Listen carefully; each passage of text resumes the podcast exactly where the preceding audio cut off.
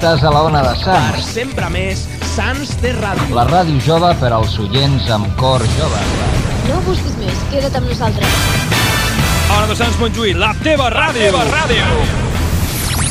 l'emissora del teu districte. Durant tot l'any, 24 hores al teu costat. Ona de Sants Montjuïc. La, la millor companyia. T'esperem. Ona de Sants Montjuïc.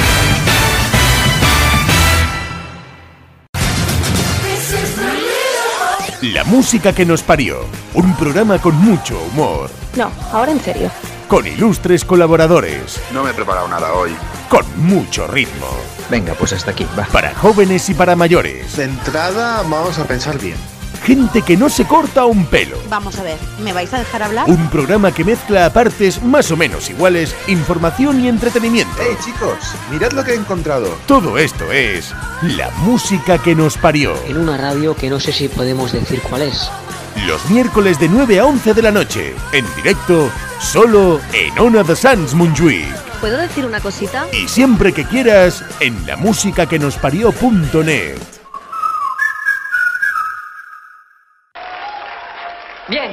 ah, muy bien, esta pieza es antigua. Pero... Bueno. Digamos que es antigua de donde yo vengo. Bien, chicos, escuchad. Se trata de un riff en sí. Vigilad los cambios y no os perdáis.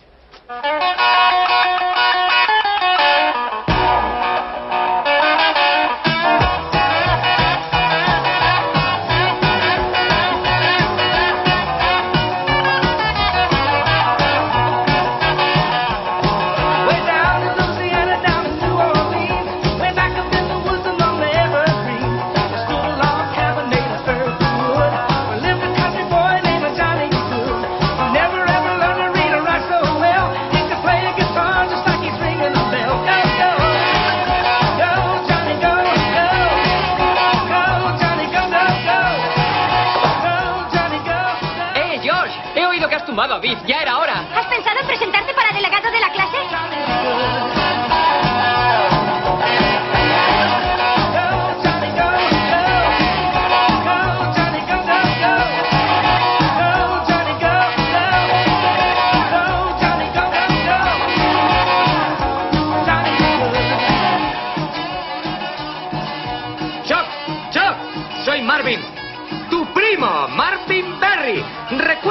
ese nuevo sonido que has estado buscando? Pues escucha esto.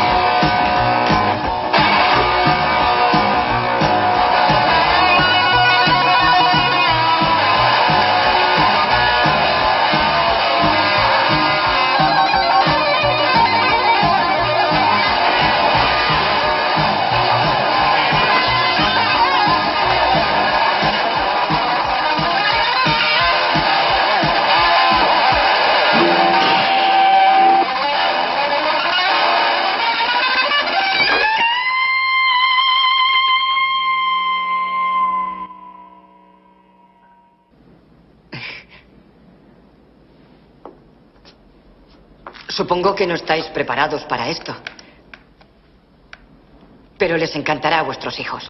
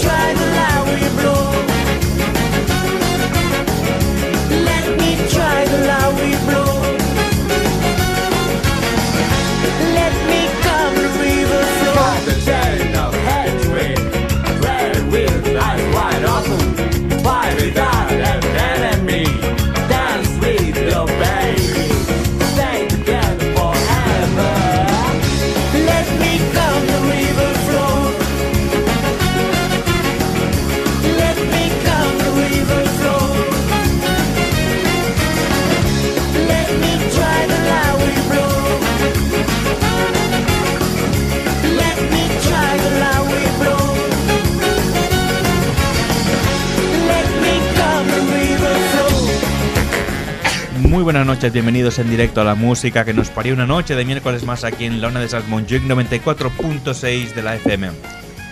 Y esta semana con nosotros mucha mucha gente, muchas cositas preparadas. Vamos a saludar a Isa, que ya se muere de ganas de hablar. Buenas noches. Buenas noches. ¿Qué estás comiendo, Xavi? Nada. Sabes que no, no se come, ¿no? No, Durante la emisión. Se devora. No, he parado para poder saludar, que por eso he hecho la parada para tragar y Has seguir. tenido hablando. ese punto de decencia. De decencia de no hablar con la boca llena. También eh, está con nosotros Alba. Buenas noches, Alba. Hola. ¿Se me escucha? Un, dos, Sí, se te escucha, se te Qué escucha bien. perfecto. Hola, buenas noches. Preparada para tomar ap- apuntes. Exacto, de- del programa. como siempre. Luego pasa corrección. También está Alejandro Diegues con nosotros, la control técnico. Otro que comiendo cookies. Que sí que es habla que, con- con de verdad, ¿eh? llena. Vaya equipo. Vaya cookie. Acepta todas las cookies. Hola. Eh, Alex es de los que, como el, el navegador, acepta todas las cookies. Y también estará Jordi para hacernos su sección de fundido negro. Buenas noches, Jordi. Muy buenas noches, un placer estar con vosotros. Nada, el placer es nuestro que ¿Qué, estés qué ha aquí. pasado con el fútbol? Ah, Pues hemos cambiado un poquito, hemos Pero- cambiado por segunda vez ya. Sí, vino para quedarse fundido negro. Y la última parte que serás. Bueno, hoy hay videojuegos, Alex, o no. Hoy sí que apetece videojuegos. Mm, ¿Sí o no? Mantenemos el suspense. Vale. Exacto, no sabremos si será o no, yo tampoco lo sé. Y la última parte que es, como siempre, sorpresa, ¿no? Porque así la gente se- Acompáñame. Exacto, la gente se va. Un miércoles más. O menos, ¿no? Cada vez. A la música que nos parió. Pap, pap. Donde todo puede pasar. Exacto, y todo pasa al final, ¿no? Y todo malo. No, no, todo bueno. A veces pasan cosas buenas también aquí, como que cada semana seguimos teniendo programa de momento. La semana que viene faltaré yo por motivos laborales, o sea que Isa lo dejaré esta vez sí en tus manos. Venga. A mí mientras pongan a grabar el podcast, Exacto, no hay problema. resto me da igual. Que parecía que no, que, que estaba todo preparado, no os preocupéis, ya sabemos la bromita, que, hostia, que no la puedes grabar y tal. No, no, son cosas todo que lo hablamos antes. Hoy vamos a hacer hoy la Está todo pactado. Todo, todo pactado, exacto, como los, eh, los partidos políticos, todo pactado, aunque no lo parezca, está todo pactado. Así que bueno, venga, vamos a empezar en directo. Venga, dale.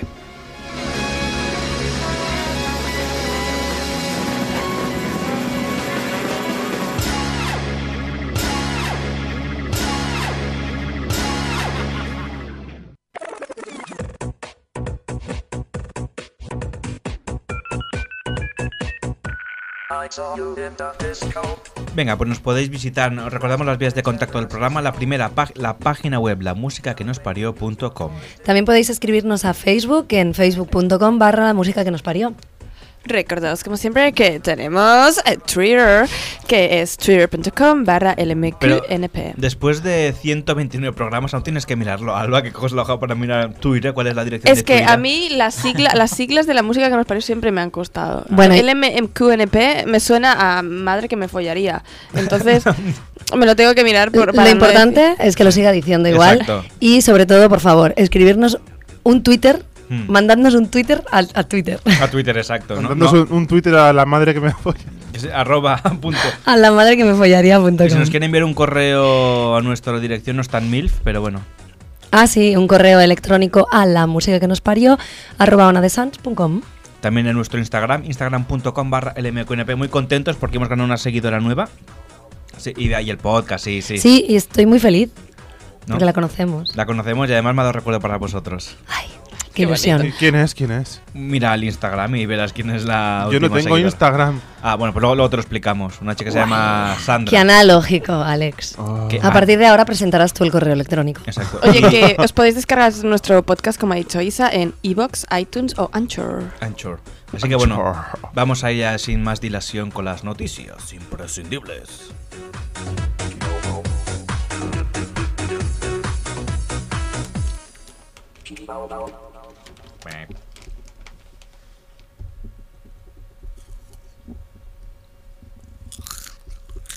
Vamos a esperar a que Alex ponga ya las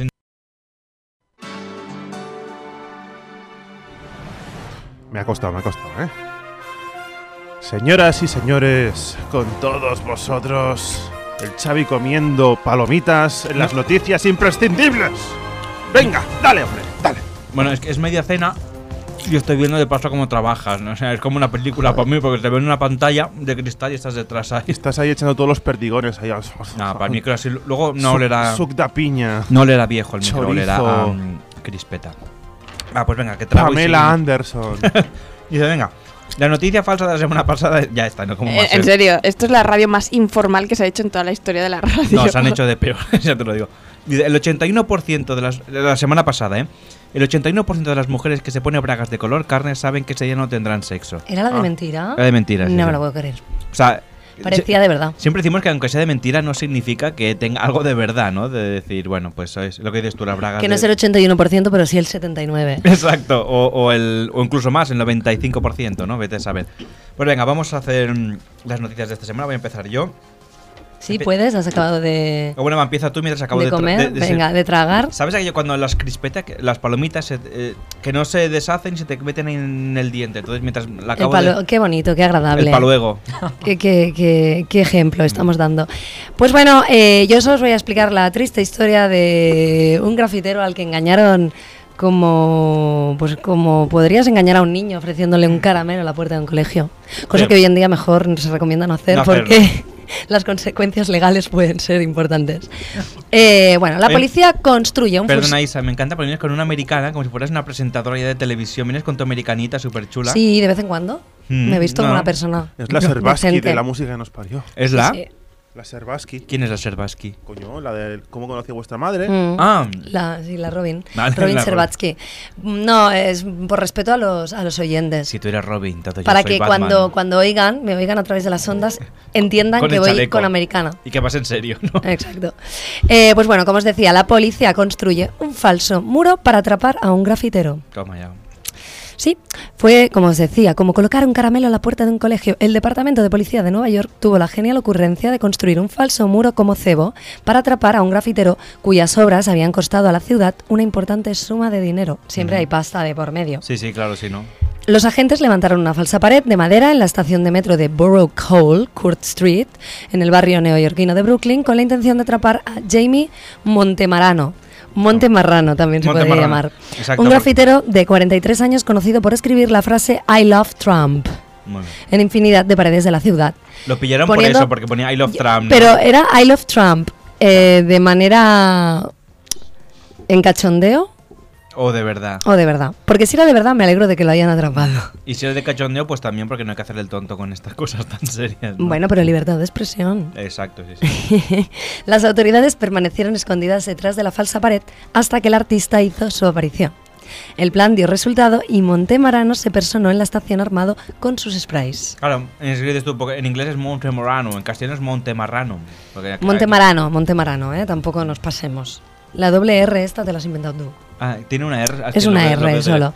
En el momento que se acercó al impoluto lienzo para estampar su firma, los agentes aparecieron detrás de la pared y procedieron a su Es detención. como aquel episodio de Los Simpsons, ¿no? En que dicen un bote gratis, ¿no? Y van pillando todos los que ponen las multas, pues igual. Pero tú imagínate el impacto de este señor que se acerca para poner el love Trump Hmm. y de repente le aparece todo el cuerpo de policía Pero de es Nueva que- York. Los americanos son muy cabrones en esto, porque también había un programa, no sé si te acuerdas, de que dejaban como un coche en marcha con llaves, y entonces la gente lo cogía y se iba, y a los pocos metros eh, la policía lo podía desactivar. Lo hacían por televisión, no me acuerdo para detectar a ladrones de coches. Sí, sí, es aquello que se llama como un coche con las llaves y en marcha. Entonces, a gente, a gente que pasaba y gente algunos se acercaba y cogía el coche y salía con. Entonces, a los pocos metros la policía desactivaba el coche, lo paraban, lo pillaban. Oiga, y usted. Dice, no, no, que se lo devolvía a mi vecino. Ya, pero eso era muy evidente, porque la moraleja es, si algo es tan fácil, cuidado, Cuidado, sospecha. exacto, tiene trampa. trampa. Sí, sí. No caigas. Por eso te digo, era, era un programa de estos así tipo muy, muy cabrón. Va, pues venga, otra noticia. ¿Qué ha pasado que no se oye música? Dice, acude a una revisión y le hacen la circuncisión por error y otros casos de la medicina que no han trascendido. Pues imagínate, ¿no? Que vas al médico y acabas circuncidado, ¿no? Sin, sin el pellejo. Lo curioso sería que acabara circuncidado siendo una mujer. Podría ser, bueno... Bueno, sí, es la circuncisión femenina existe, pero me refiero a que acabarás Esto un sin día, prepucio. un día lo podéis hablar con Sheila de la De pene. circuncisión femenina. No, de pene ya más o menos lo tengo dominado, pero... los años de la experiencia, ¿no? Exacto, que ya. te dan los años de tener pene. Exacto. Perdona, Sí. eh, el pene nunca lo tenéis dominado. No, no. Nunca. Exacto. Siempre se descontrola a veces. Dice, un hombre de origen británico acudió al hospital de Leicester, Reino Unido, para realizarse una citoscopia, una intervención que permite observar el interior de la vejiga, introduciendo por ello una pequeña cámara. También no, no es algo muy agradable. ¿eh? Dice, por un error médico acabó circuncidado tal y como publica la revista especializada If Science. No, Usted viene por lo del pene. Sí, sí, pues pa'lante, ¿no? Claro, también a veces la gente es muy Pero ¿cómo, tranquila, ¿no? ¿cómo acabas circuncidando por error a un tío que iba simplemente a hacer un estudio A lo mejor de sería tener nombres parecidos o algo, ¿no? Dice, el hombre fue operado de manera incorrecta por una simple confusión en la documentación. Que como dijeras aquí, pues yo qué sé, eh, John Smith, yo, pues para adelante. Ah, mira, claro, iría al urólogo y pienso, bueno, pues Lo gracioso sería... que estuviera Bueno. circuncidado, ¿no? Que lo volvieran a circuncidar aquello. Hay que No, iba a repasarlo. decir, si estuviéramos ahora en la época de la Segunda Guerra Mundial Hmm. y fuera un nazi, Ah, esto hubiera sido mm, mucho más dramático sí, para sí, este vale. señor. Aunque merecido, probablemente. Ahora, Comentarios antisemitas en el programa. No, al revés. Anti, antinazi. Antina- ah, vale, antinazi, vale, vale. Pensé que Claro. decías que se lo merece. No, no, que se, que se merecía el tío por ser nazi. Vale, vale, dice. El caso ha salido a luz después de que varios hospitales británicos hicieran público un documento que, que es llamado Casos graves acaecidos entre 2018 y 2019 que no han trascendido. Pues entonces eso, pues en el documento relata como por ejemplo, pues han hecho gente, se ha hecho pruebas de radiología que no, en parte porque equivocadas, se han hecho exploraciones que no tocaban y se han implantado prótesis a lo mejor en la pierna que no era. ¿eh? El documento es bastante extenso. Aquí solo este caso es la más gracioso quizá, pero otros no tan graciosos como tengas que operarte de la cadera izquierda y te operen la derecha. O, te- o de la cadera y te operen de la rodilla. Por eso siempre hay que repasar la documentación. Yo trabajo en un hospital y sé de lo que estoy hablando. De hecho, hicieron una serie de televisión de esto. Se llama Jane the Virgin.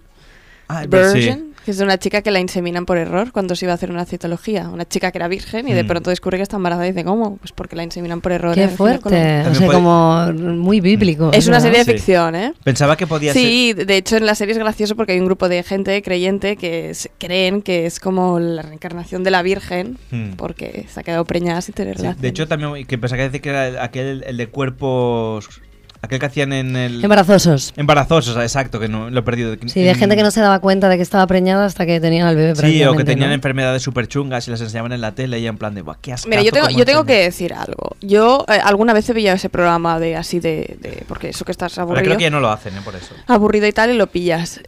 Ah, Yo he visto cosas. que Una cosa es que digas, es que, mm, mira, mm, por cuestiones de tiempo, no. Es que por vergüenza, dices, ¿por vergüenza te has, hecho, te has dejado hacer esa desgracia? Sí. ¿Sabes O por que vergüenza. Sí, por ejemplo, a- a- salía una vez una chica, tenía una infección vaginal de la hostia, llevaba no sé cuántos meses. Que Ve- vaginal, ¿eh? Vaginal. eh, y iba y contaba, dice, em, me hacía gracia porque decía, eh, llevo meses que para tener relaciones con mi pareja me, teno- me tengo que emborrachar y tomar analgésicos. Y la mujer tenía una combinación de candidiasis, que es una infección por hongos, combinada con una infección por bacterias. Y tenía, vamos, el chirri colorado de todos los colores que os podéis llegar a imaginar. Y me hacen gracia dos cosas. Primero, que antes de ir al médico y decir, mira, tengo este problema, seas capaz de emborracharte y tomarte analgésicos Mm. para tener relaciones. Y segundo, que hay que vergüenza me da ir al médico, pero luego sales por la puñetera tele. Exacto, sí. Hay que además ahí- se ve todo. Hombre, pero ahí seguramente le pagan. Porque Viva si la no, no te expones de esa manera. Pero da igual, no me digas que no es mucho más práctico antes de llegar a ese punto, pides cita con tu médico Exacto. y, y que te echen un vistazo, que eso se cura rápido. Sí, por favor. It's horrible. Sospecháis que podéis, si sospecháis que podéis tener candidiasis o cualquier otra cosa, si os pica el chichi y tal médico, no tengáis vergüenza. Primero rascaros y si no le pasa rascando, entonces ya Eh. Eh, no, de hecho, de hecho es no rasquéis. no rasque. Por es peor. Exacto, no rasquéis nunca porque podéis hacer daño. Pues venga, va, va, lee tu noticia. Ah, venga, voy con mi noticia. Además has tomado apuntes y todo en la Dice, noticia. no, he hecho un dibujito sobre un campamento indio. Eh, dice, un plan de vuelo equivocado hace que los pasajeros de un avión con destino a Alemania aterricen en Escocia, Scotland. Dice, el vuelo, bla, bla, bla, bla, de British Airlines, Airways- bueno, se dice el pecado, pero no el pecador, ¿no? Eh, de una ver, compañía... no, si lo ponen en la noticia, pues tú dilo. Ah, pues de la British Airways, British eh, Airways. que despegó del aeropuerto de London, me encanta porque pone London, no Londres, pone London, London City, eh, de la capital del Reino Unido con destino a Düssel- Düsseldorf, no sé cómo se no, Twitter, alemán, no sé. Con destino a Twitter. Dassel- Sí, Dasseldorf. Düsseldorf. Alemania acabó aterrizando en Edimburgo, Scotland, ante el pasmo de los pasajeros que no se percataron del cambio de ruta hasta que el avión tomó tierra en la capital escocesa. Y no se dieron cuenta. Bueno, claro, en un avión no te das cuenta, tú vas viendo de esto. Claro, te puedes sospechar cuando empiezas a ver el, el mar, ¿no? El, el, Sí. el esto y de- uy, aquí Y cuando hay- llega, y claro, y cuando empiezas a ver que hay un corri gente con gaitas y Eso bueno, también. O, o le ves, o sale el, el piloto un momento para anunciarte que estáis a punto de aterrizar con el, con el, ¿cómo se llama? Con- la con- con la el faldilla, skirt, con ¿no? la- La el falda. skirt, sí, exacto, la falda escocesa. No confundir con Squirt. No, no, es, es diferente. Dice eh, que la compañía se ha pronunciado y ha dicho que se disculpaban eh, con los clientes por esta interrupción en su viaje y que se iban a comunicar con ellos eh, individualmente. Eh, dice, sin embargo, no informó del número de pasajeros afectados. También eh, recalcó que la seguridad de los pasajeros no se vio comprometida en ningún momento y finalmente reconoció que el grave error se debió a que la documentación que se le entregó al piloto era incorrecta. Dice, según el testimonio de Sophie Cook, me imagino que la mujer del capitán Cook, dice, una de las afectadas, eh, cuando el piloto informó de que el avión tomaría tierra en el aeropuerto de Edimburgo, la gente pues se pensó que era una broma. Dice, además, señaló que estuvieron Claro, retenidos en la pista del aeropuerto escocés durante dos horas hasta Porque que volaron a los alemanes tienen fama de cachondos, aquellos, vamos a aterrizar en Düsseldorf, en, en eso, en, Scotland. en, en- en Edimburgo y todo. Perdona, y, y, o sea, yo creo primero una cosa. Creo que el piloto lo que quería era whisky y no Sí. sabía cómo hacerlo y dijo, a ver, Esta es la mía. esta es la mía, tengo un avión, eh, voy a Escocia. Me da igual que El vaya avión es mío, ya va a poner lo que quiera. Segundo, ¿cómo se, lo tomaron los pasajeros? Bueno, no, no hice mucho, sencillamente, pues que algunos se lo tomaron a broma, pero que también estuvieron em, dos horas parados, con lo Vale. que supuso unas ciertas molestias. Pues aún les tocó unos buenos pasajeros, porque yo me acuerdo una vez con Ryanair, Mm. porque hacía mal tiempo, en lugar de ir a Girona, fuimos directamente a Barcelona, de vuelta, Mm. de Londres. Claro, y toda la gente, la mayoría contentísima, porque Sí. claro, íbamos Claro, todos a Barna y nos exacto. ahorrábamos el, el viaje. Mm. Pero los que iban a Girona, todos súper mega cabreados. o sea, y al final era por una cuestión de buen ti- Esto de Eh, Eso es tiempo. como... El yo- centralismo Yo, de- la segunda vez que fui a Londres... No, la primera, la primera o la segunda, no sé, una de las veces que he ido. Eh, que de Mm. ¿Cuántas hecho, has ido? de hecho fui, con- no sé, unas cuantas. Que, iba con mi madre, de hecho conseguí que o sea, fuera puedes Londres. ponerte recta, Alba, para hablar, porque me Sí, estoy como te- te torcida, estoy ¿verdad? viendo sufrir y Sí, nosotros em, una de las veces que fui a Londres... Parece el Supremo un poco. el aeropuerto donde teníamos que aterrizar había muy mal tiempo allí y estuvimos casi cuatro horas en el aeropuerto esperando que saliera el vuelo. Total que cuando llegamos a Londres era de noche, ya no habían trenes que llegaran a la ciudad porque como sabéis los aeropuertos de Londres están a tomar por el puñetero culo. Algunos, ¿no? Y- La mayoría. Los baratos, ¿no? Y tuvimos que dormir en, una- en el suelo de una estación de tren, incluida mi santa madre de casi 50 años que no sabía dónde meterse. Qué beautiful. Y sí que es verdad que hubo un... Eh, "Ey, pavos, ¿sabes? Que mínimo que, que a, la- a llegar a Londres Mm. nos hubieran puesto algún tipo de transporte para que la gente pudiese llegar. Mm. Nada, nada, nada. Pero... eh, enten- muy suyos, entendi- eh, los británicos. Ya, pero tam- eh, también entendíamos que, que no había sido culpa de nadie. Porque Mm. yo prefiero no volar, pero saber que cuando vaya a volar va a ser seguro Mm. que no llegar allí eh, con una hostia de tormenta, un montón de ¿Y turbulencias. taxis no y- habían para ir? Sí, pero valían, te soplaban. Bueno, claro, estás al de 100 kilómetros que estás de Londres, pues claro, claro, era- Hombre, era el- yo- era el yo más alejado de todos. Yo fui de Milton Keynes a las afueras de Londres ciudad, Mm. al aeropuerto Stan, Stansted. Mm. Stansted. Y me costó el viaje en taxi casi 80 libras. Por eso te digo que es muy. Yo, de hecho, 100 creo que estábamos 100 en ese. casi. Y, Sí, sí. y claro, imagínate ir a la estación hasta el centro de Londres donde teníamos el hotel. Muy bien. Nos dejamos ahí 200 pavos. Hasta aquí el desahogo de Alba. Y ya. ¿Voy yo? Sí, venga, ahora vais. Pues la extraña obsesión de un pueblo suizo. Podemos Tiene, atención chicos, contemos, 11 iglesias. 11 iglesias. El director, ¿eh? El Sí, director. normalmente se sube la música cuando no está hablando nadie. 11 iglesias, 11 torres, 11 fuentes y su reloj solo marca hasta las 11. Ahora que le dices súbelo y se va. Esto Vale. funciona así. Sí. Están obs- obsesionados con el número 11. Solothurn es una preciosa región suiza que padece una extraña fascinación por el número 11. O sea, sería solo turn y nadie más que turn, ¿no? Sí, exacto. Eh, chis. Sus relojes no marcan las 12, a partir de las 11 el tiempo se detiene. Sus habitantes pueden beber agua en cualquiera de sus 11 fuentes, Mm. visitar uno de los 11 museos, Mm. rezar en alguna de sus 11 iglesias Mm. o subir a alguna de sus 11 torres. Mm. Es una música que pega totalmente con Vale. la información de Al, al, al onceavo beat al ritmo, sigo. al ritmo. Solothurn fue fundada por el Imperio Romano hace 2000 años, tal y como informan desde la BBC. Y entre sus muchos monumentos destaca la Catedral de San Ursus, donde el número 11 está presente en cada recoveco. San Ursus, de Úrsula. Sí. La catedral fue edificada a lo largo de 11 años, cuenta con 22 escalones de acceso separados en dos grupos de 11. La gente decía, si me queréis, Ursus, ¿no? Eh, voy a hacer como que no he oído ese comentario. Eh, Alex, eh, ¿puedes bajar un poco la música? Gracias. Sus dos fuentes están adornadas con 11 grifos, cuenta con 11 Ujú. puertas y está dividida en tres estructuras de 11 metros cada una. Además de utilizar 11 tipos de mármoles diferentes para su construcción. Toma ya. Llámales friki. Mm. ¿Y por qué están tan obsesionados esta gente con el número Pero ¿de dónde viene esta obsesión? Exacto, Ah, ver, ¿de aquí viene? la cuestión. La teoría más plausible es de carácter religioso. En la numerología, el 11 se considera el número más intuitivo de todos, comúnmente asociado con la fe. Mm. Para nosotros, esto asegura un habitante de la localidad, Mm. para nosotros simboliza nuestra interminable búsqueda de la, per- de la perfección. Es un código para la esperanza. Pero también hay una explicación geopolítica. En 1481, Solothurn se convirtió en el undécimo cantón de la Confederación Suiza.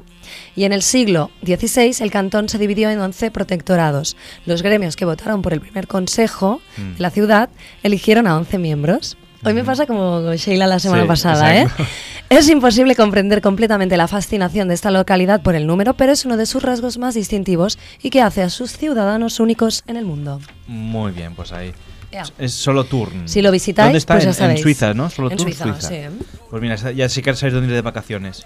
O sea que ellos no pueden decir vamos más a la hora Claro. que un reloj suizo, O porque sea- en realidad a las 12, pues mm, Hmm. de 11 a 12 hay ahí un... O sea, la, la clave sería ir del día 11 al 22, ¿no? O sea, llegar un día 11 a esta ciudad, irte el 22, que son más o menos 11 días, ¿no? Y ya queda todo Por ejemplo, sí. redondo. Pues mira, voy a leeros esta noticia. Y si queréis podéis ir en taxi, que hablamos de taxis antes. Dice, un taxista compra un coche fúnebre y ofrece a los clientes ir tumbados hasta su destino. Exacto, dice, si, hace, unas semanas la huelga de taxis era noticia en toda España, un taxista de Cádiz ha vuelto a llamar la atención con su peculiar y llamativo vehículo para dar servicio a los clientes. Tras adquirir en un compra-venta de vehículos de segunda mano un coche fúnebre, el miércoles pasado acudía él a la parada de taxis creando gran expectación, tanto entre los transeúntes como entre los propios compañeros.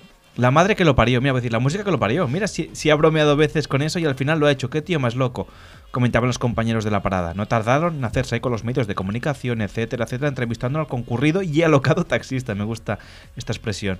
Dice, es verdad que lo han dicho un montón de veces, pero lo que ofrezco a este coche es que los clientes que quieran ir pueden ir acostados hasta su destino. Porque ha empezado siendo un presentador de TV y ha acabado siendo no, el- Manolo el del bar Porque era la, que la se acaba de tomar un carajillo. Era el, el entrecomillado del señor, ¿no? El, el- el apostrofado, bueno, ¿cómo se dice? El apostillado, Sí, ¿no? no, sí, sí. Entre comillas, dice, por el momento los vecinos de Cádiz se lo han tomado a cachondeo, como no puede ser de otra manera, y desde luego que se ha convertido en un atractivo para los turistas, que hacen cola para llevarse una foto de- del recuerdo a cambio de una propina. Dice, bueno, no subirá gente, pero si hace la foto con el coche, pues dice, bueno, al menos se va sacando algo. Pero molaría ir tumbado, ¿no? Aquello cuando... No, Este hombre tiene suerte que la gente parece ser que la gran mayoría somos macabros y somos unos morbosos. Mm. No, pero tú piensa- Porque no deja de ser un coche fúnebre. Ahí seguramente han ido cadáveres dentro de un ataúd. Y la gente ahí haciéndose fotos. Bueno, pero no ha tocado el... En plan, da Pero- igual. Pero tú imagínate... Simbólicamente bueno, este- aunque sea un coche limpio. Simbólicamente es terrible No, pero- esto.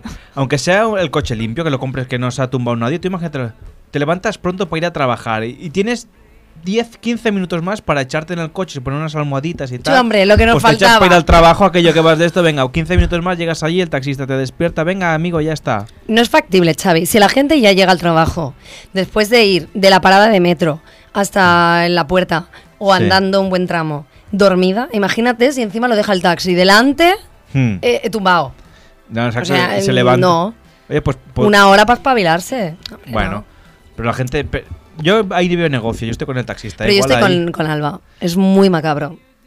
o sea, el su- a ver, pensamiento. yo supongo que el señor lo habrá desinfectado el taxi, bien, lo habrá limpiado y todo. Tienes y- opción a que te pongan una corona de flores para acompañar el viaje, para que sea más... Buen Eso- viaje, ¿no? Pero eso es como si, por ejemplo, habilitaran un nicho, ahora que se estilan los pisos pequeños a, muy, Sí. a alto Para hacer un precio, picnic.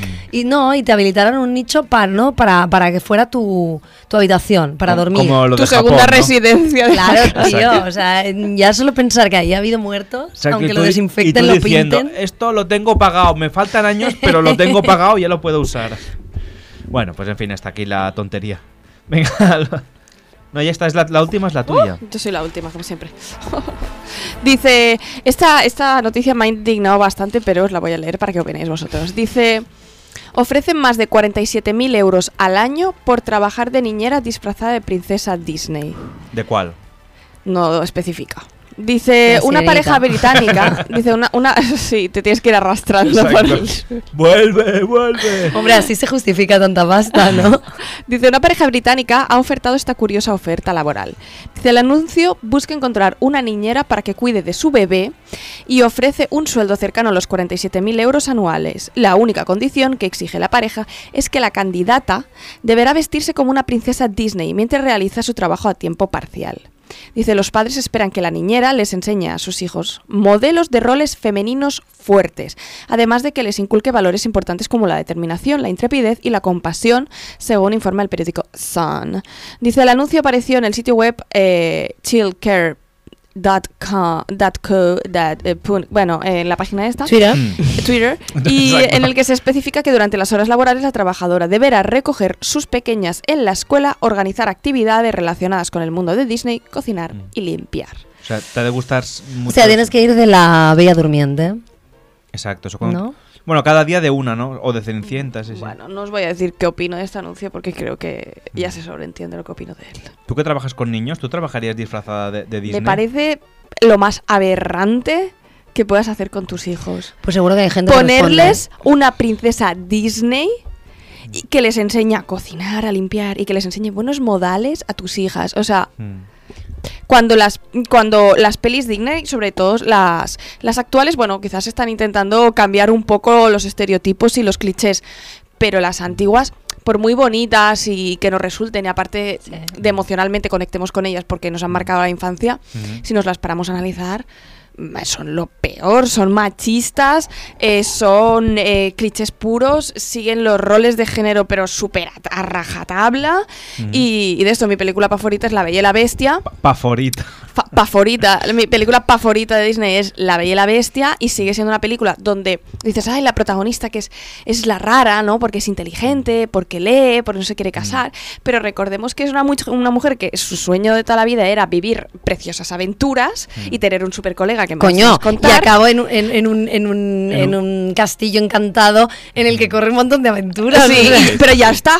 Ya está, Eso esa ha es sido verdad. su- su primera y única Eso es aventura. verdad, eso es Bueno, verdad. pero a- a lo mejor Quedarse, luego salen, que, quedarse, sí, a dar un O sea, paseo. que hay un candelabro que le canta una canción entera para, para, para tomar la cena. O sea, no Exacto. olvidemos eso. Y, y acaba con un con a mí yo para mí el final el final perfecto de esa película es Mm. bestia sigue siendo una bestia, no se convierte en el guapo y machote príncipe Bueno, porque tampoco es muy guapo, ¿eh? Después cuando es persona. bueno, pero si lo Es- comparas es un con la bestia que era Tarzán, antes. Envidia, envidia. Y que se fueran a recorrer mundo juntos. Para mí eso sería un final fantástico, pero, no, se creo que hay. La Bella y Lo que pasa es que dos. en el avión no dejan subir, mm, o sea, no, los perros tienen que ir en la cabina, entonces si se seguía convertido en bestia. Claro, porque estoy súper claro que en la Francia de esa época había tantos aviones, tío, que no sabía. El mundo a recorrer el mundo en carreta. Quiere decir que es muy era- heavy, que hubiera la magia y no hubieran aviones. que sí, que, sí, que, que tampoco quiero tampoco quiero desmontar que es una película que enseña valores que intenta al menos hacer el intento de enseñar valores bonitos como que no te dejes engañar por las Y que la belleza apariencias está en el En yo también creo en la belleza interior.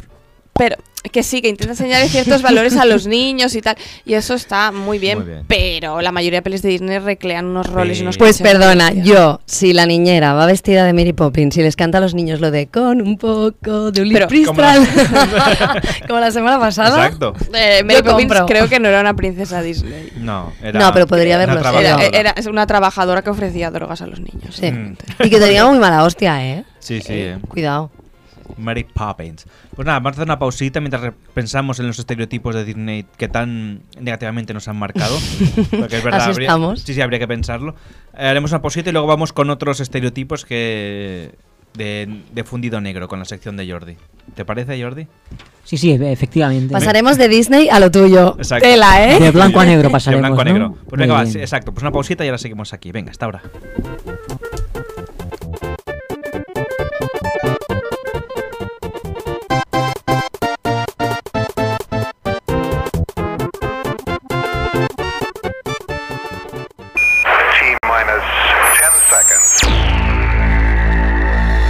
De Sants Montjuïc. Ona de Sants Montjuïc. La ràdio del barri. En directe des de 1985. Estáis escuchando La música que nos parió.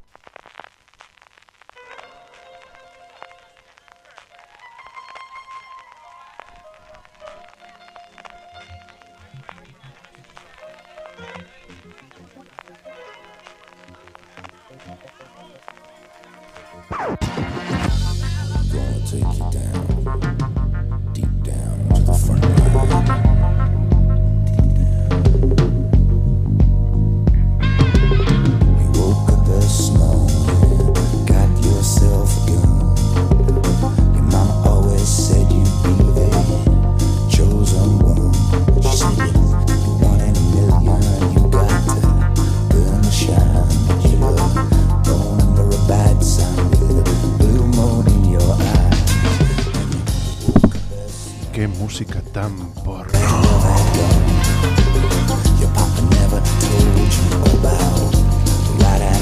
Jordi Vidal con todos ustedes. Para todos vosotros. Sintonía negra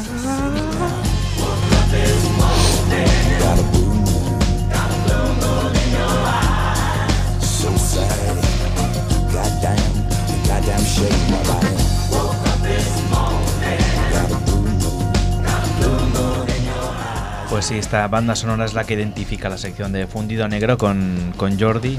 Buenas, Jordi, buenas noches. Muy buenas noches, un placer estar con vosotros. Fundido negro. ¿Nervioso o no? Qué porno. Bueno, estamos tranquilos, pero esta sección es un poco delicada, entonces bueno, hay que hacerlo con mucho respeto, Mucha seriedad. Jordi, con estás- mucha seriedad. ¿Estás empalmat?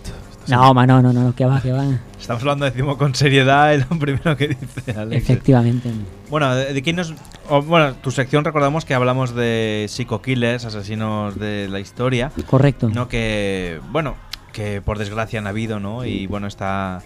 Iba a decir está bien, pero no. no eh, o sea, está bien saber lo, lo que ha pasado para que no se vuelva a repetir. A repetir, Por así exactamente. decirlo. Hoy, de, ¿de quién nos vas a hablar? Hoy hablaremos de Edmund Kemper. Los oyentes que a lo mejor les atraiga este mundo sabrán que estamos hablando del apodado el gigante asesino o el coleccionista de cabezas. Hmm, ostras. Antes de nada decir que hemos obviado muchos detalles porque son demasiado escabrosos y podrían dar lugar incluso a morbo y evidentemente no vamos a, a dar según qué tipo de detalles por respeto sobre todo a las víctimas y por respeto familiares de dichas víctimas, ¿no? Yo solamente quiero poner este corte de voz porque pega mucho ¿eh? con lo que vas a hacer tú. Mira, was horrible. Utterly horrible. And fascinating. ya está. Va, Muy aquí. bien. Hmm. Vamos a empezar. No sé si lo habéis entendido, ¿no? Es horrible y fascinante. Hmm. Ah, muy bien. Vamos a empezar ubicándolo. Edmund Kemper nació el 18 de diciembre de 1948 en California. Entonces, sus inicios fueron el patrón de muchos asesinos en serie. ¿Cuál es ese inicio? Una familia desestructurada, unos padres que sistemáticamente discuten en casa, acaban divorciándose, la madre problemas con el alcohol, el padre problemas con las drogas, un desarraigo familiar importante. Que ese es un patrón en el cual empiezan muchos asesinos en serie, ¿no? Bien.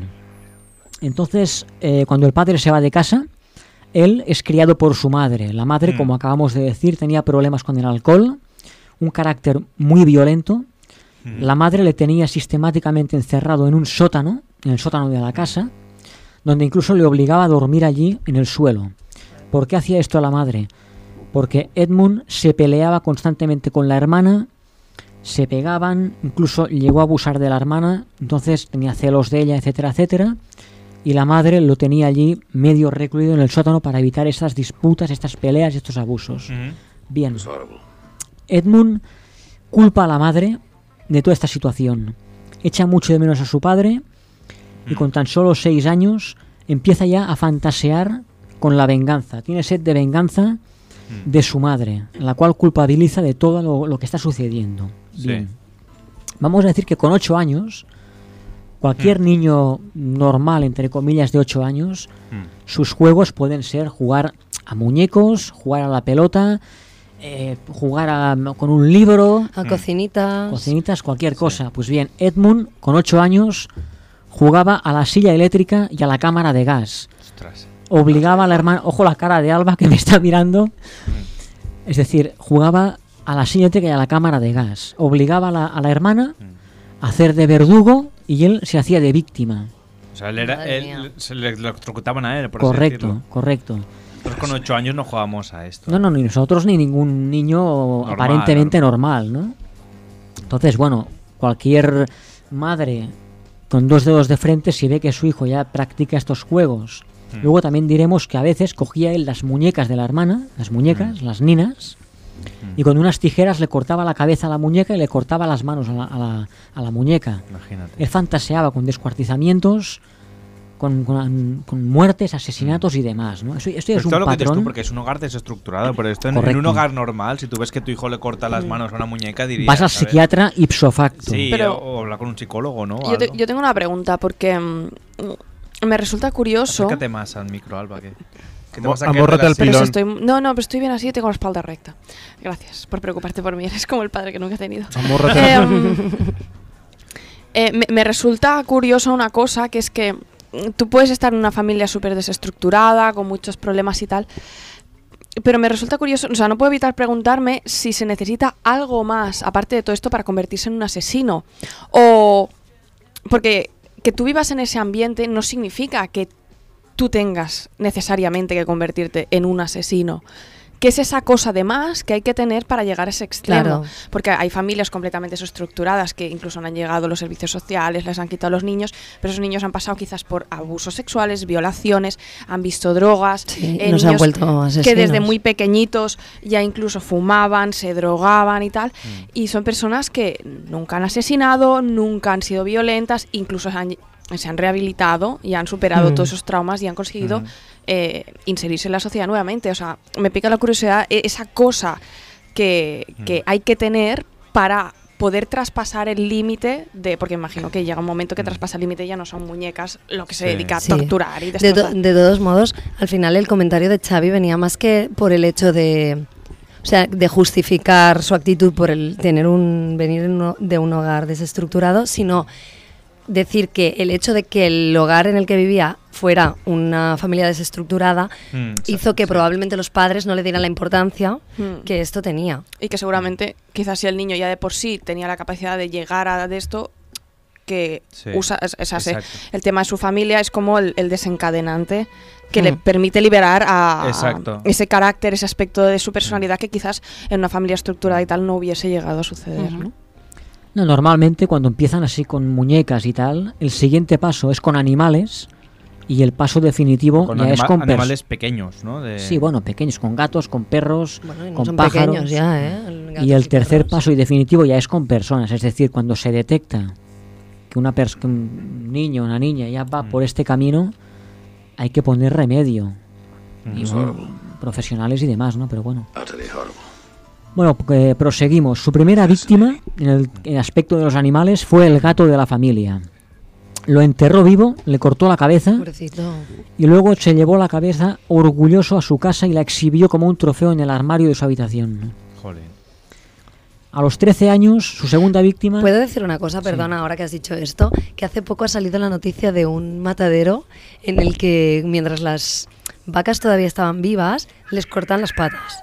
Y se ha hecho un, bueno, o sea, un rebumbori social porque la gente, claro, se lleva las manos a la cabeza. O sea, que quiero decir que es muy heavy, que, Sí, sí, sí. que y luego, pero esta gente no está considerada eh, torturadores.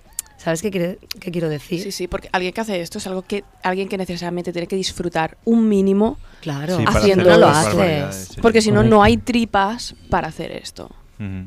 O sea que Sí, sí, sí, algo sí. hay. Yo, yo esta gente la, la sometería a evaluación psicológica, pero ya, Sí. ya. Bueno, prosigamos. Con 13 años, su segunda víctima es otro gato. Mata al animal a machetazos y la madre descubre los restos en un armario de la, de la casa. Igual que con el otro gato, tenía la cabeza expuesta en, un, en una estantería de la habitación también. Se da corta, corta lo de los gatos. Vale, más vale.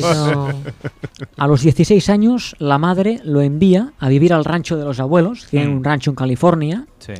Y allí ya es donde hace el tercer paso que estábamos hablando, ¿no? Pasa de... Animales a personas. a personas. Un buen día mata a tiros a la abuela con un rifle Mm. y cuando volvió el abuelo a casa, disparó también a bocajarro al abuelo, dejó los dos cadáveres en el jardín y cuando ya estaban los dos cadáveres en el jardín, llamó por teléfono a la madre, le explicó lo que había hecho. Cuando acuden los agentes de la autoridad a detenerlo, él les dice que simplemente lo ha hecho porque quería se- se- saber qué se sentía al matar a sus abuelos. Él dice que la abuela tenía un carácter peor aún que su madre y bueno, es lo que le lleva a ser encerrado en un centro, en un hospital psiquiátrico. ¿Y ya no sale de ahí o sí? Sí, sí, hombre, sí, sí que sale, sí que sale. horrible. Él está en un hospital psiquiátrico de alta seguridad durante cinco años. Allí- tenía 16 cuando cometió correcto, esto, ¿no? correcto, y sale del hospital con 21. Son cinco años. Allí, bueno, eh, cuando pasan cinco años, buena conducta. Además, se dan cuenta que es un coeficiente intelectual por de encima de lo normal. Mm. Se hace amigo incluso de un médico de allí, se convierte en su ayudante. Y con, en cinco años, lo que estábamos comentando, con, con 21 años, en contra de los psiquiatras, hay que decirlo, lo sueltan. Y lo envían a casa, lo envían a casa de su madre, a que esté al cuidado de su madre nuevamente. Bien, aquel, en aquel entonces, con 21 años, Pero Alex, una cosa, es que me baja si puedes, el canal 2 de audio porque todo el rato va crujiendo. ¿Lo has ba- ba- ¿Puedes bajarlo? Ya. Ya. Sigue crujiendo sigue constantemente, igual, ¿no? bueno. A ver si Bueno. puedes arreglar el crujido este que se oye del... Si se puede, Sí, ¿eh? yo Si también no- lo estoy escuchando. Bueno, igualmente, ¿esto es si, Sí, si sí. no se va a oír luego en antena, No, sí, sí no que, es sí- importante. Sí, que se oirá, sí, sí, Sí, ese es ¿verdad? el problema. Bueno. Bueno, prosigamos. Allí con 21 años, él ya medía 2 metros 05 Ya unido. y pesaba 135 kilos. Allí ya era el gigante asesino. De aquí el apodo, ¿no? Bien. En mayo del año 72, Mm. recogen su coche a dos chicas de 18 años que hacían autostop en una carretera de allí de California. Mal, muy mal. Las lleva a un sitio bastante apartado y allí mismo las mata a ambas apuñaladas, mete a los cadáveres en su vehículo, los traslada a casa de su madre, las pone encima de una cama, les saca fotografías, las descuartiza y al día siguiente entierra los cuerpos desmembrados en una montaña. Bueno, y la moraleja... Se queda, se queda, déjame terminar, por favor. Vale, vale. Se quedan las cabezas, como estábamos hablando, a modo de trofeo en un armario de la habitación. De aquí viene también el apodo del coleccionista de cabezas, ¿no? Esto fue en mayo. En septiembre del mismo año, cuatro meses después, recoge a otra chica de 15 años de una forma similar, hacía autostop, la recoge, la mete en su, en su vehículo, la estrangula y aquí ya hace un paso más. Viola su cadáver. Ay. Empieza a practicar necrofilia. Bueno, te voy a decir La- que la- mejor después que antes. ¿eh? La moraleja de esto es no hagáis autostop. Es estúpido hacer autostop. Es estúpido. Bueno, ahora sí, ¿no? En aquella época... A no, a no ser que lleves un cuchillo y quieras matar al que hace autostop para que él no te mate a ti. Es un poco de sentido común, ¿no? Mm. Correcto. Sí, sí. Y no, no hagáis autostop, pero ni, exacto, ni llevando tú el vehículo, ni tú que te lleven, o sea, porque puede ser igual. O sea, de hecho, hace poco me contaron una pareja de amigos que, una pareja de amigos de ellos, cogieron a un, a un chico y luego durante el viaje, o sea, se ve que, no sé, empezaron a hablar y encontraron como un tema en común y jajajiji y además uno pues, mm, no sé, de repente sacó un porro y entonces empezaron a fumar todos y hubo un momento en que el tío les dijo, pues os iba a dar el palo, pero me habéis caído muy bien. O sea, que en realidad el tío tenía la intención de robarles. Mm. Y al final los robó, pero ¿qué quiero decir? Que no conoces a la persona que se sube, pero tú tampoco conoces a las personas que te recogen. Exacto, sí, sí. Entonces mejor evitarlo. Mm, Ya por lo que nos explicaste, ¿no? Después de en mayo ve que no pasa nada, se siente seguro y dice, pues otra, y en septiembre Correcto, actúa correcto. otra vez. ¿no? en, sí, sí, sí. Son dos, la, primero los dos abuelos, Hmm. luego las dos chicas autostopistas y luego una quinta chica autostopista. Llevamos cinco cadáveres. Bien. Eh, deja pasar cuatro meses. Como ve que no sucede absolutamente nada, se va viniendo arriba, se va creciendo. Es el mismo patrón de muchos asesinos en serie. En febrero del año 73 vuelve a subir a su coche a otra autoestopista, otra chica joven, estudiante, y sigue el mismo patrón. La asesina, viola su cadáver, la desmembra, y aquí ya da un tercer paso que no entraremos mucho porque podría dar lugar a morbosidad y demás, pero aquí ya practica un poco el canibalismo y no es plato de buen gusto, No, no, nunca mejor O dicho, sea, ¿no? Lo que había hecho anteriormente más canibalismo, ¿no? Ya da correcto, una vuelta de correcto, más. correcto. Van avanzando. Es Mm. un peldaño más en esta sangría de, de, de criminalidad, ¿no? Bien. Mm. Ese mismo año el año 73, al cabo de unos meses, dos chicas más también caen haciendo autostop y caen en su vehículo, las mata a golpes, etcétera, etcétera, etcétera, lo que hemos venido contando, ¿no? Sí. Él amontona los cadáveres en el jardín de casa de su madre. ¿Pero enterrados no? Correcto, correcto. Enterrados, ¿no? Correcto. Va guardando las cabezas, etcétera, Mm. etcétera. ¿Y la madre de todo esto lo sabe? La madre estaba en un estado mm, no vegetativo, pero en un estado pues que él tenía Es que, entre comillas, cuidar a la madre. Que, que resulta curioso que si Como culpa a la madre, ¿no? si culpa a la madre, no la mate a ella. No, no, la, la acaba matando también. Mm. La acaba matando. la aquí, acaba aquí matando. pilla todo el mundo, pilla hasta el Pero, plato. eh, Este, este, no sé, creo que lo ponía- es la historia en la que se, eh, se inspiró Hitchcock para lo de psicosis. Mm, Hasta aquí ya no llegamos. Yo creo que este hombre es un guionista de Juego de Tronos, ¿no? Bueno, También- un también avanzado, podría sí, a ser. su tiempo. Última hora, los Bueno. guionistas de Juego de Tronos se cargan a todos los personajes a media temporada y el resto de la media temporada tienen que poner eh, vídeos de los paisajes de la serie. Hasta aquí el spoiler de la octava temporada. Ya está. Bueno, lo que estábamos hablando era febrero del año 73 y ese mismo año, en Semana Santa, concretamente el sábado de Semana Santa, Edmund Kemper mata a su madre a martillazos mientras la mujer dormía, luego le corta la cabeza, acaba violando su cadáver Ay, y para poner la guinda al pastel, la cabeza la pone en una estantería y le va lanzando flechas a la cabeza mientras la va insultando. Flechas, no serán dardos. Flechitas, no, aquí pone flechitas. El- el- bueno, igual eran dardos, aquí ponía flechitas, igual eran dardos. mm. Mientras la iba insultando y echándole en cara que todo eso era por culpa suya, por haberse separado de su padre, etcétera, etcétera, etcétera. Esa misma noche, ya en una enajenación mental espectacular, llama por teléfono a la mejor amiga de su madre, le dice que venga a casa, que la invita a cenar. Cuando la mujer entra a casa y se sienta en el sofá, rápidamente él da la vuelta al sofá, la estrangula y el mismo modus operandi, la descuartiza, Sí, etcétera, sí. etcétera, etcétera. A partir de aquí, bueno, él decide entregarse a la policía. Tenemos que decir que meses atrás él había intentado entrar en el cuerpo de policía forestal de allí.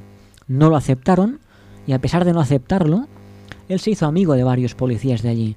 Frecuentaba bares donde iba la policía, frecuentaba sitios de reunión de la policía y esto a él le iba bien porque estaba al tanto de los avances policiales en la investigación sobre su carrera criminal, que evidentemente no sabían que él era el asesino.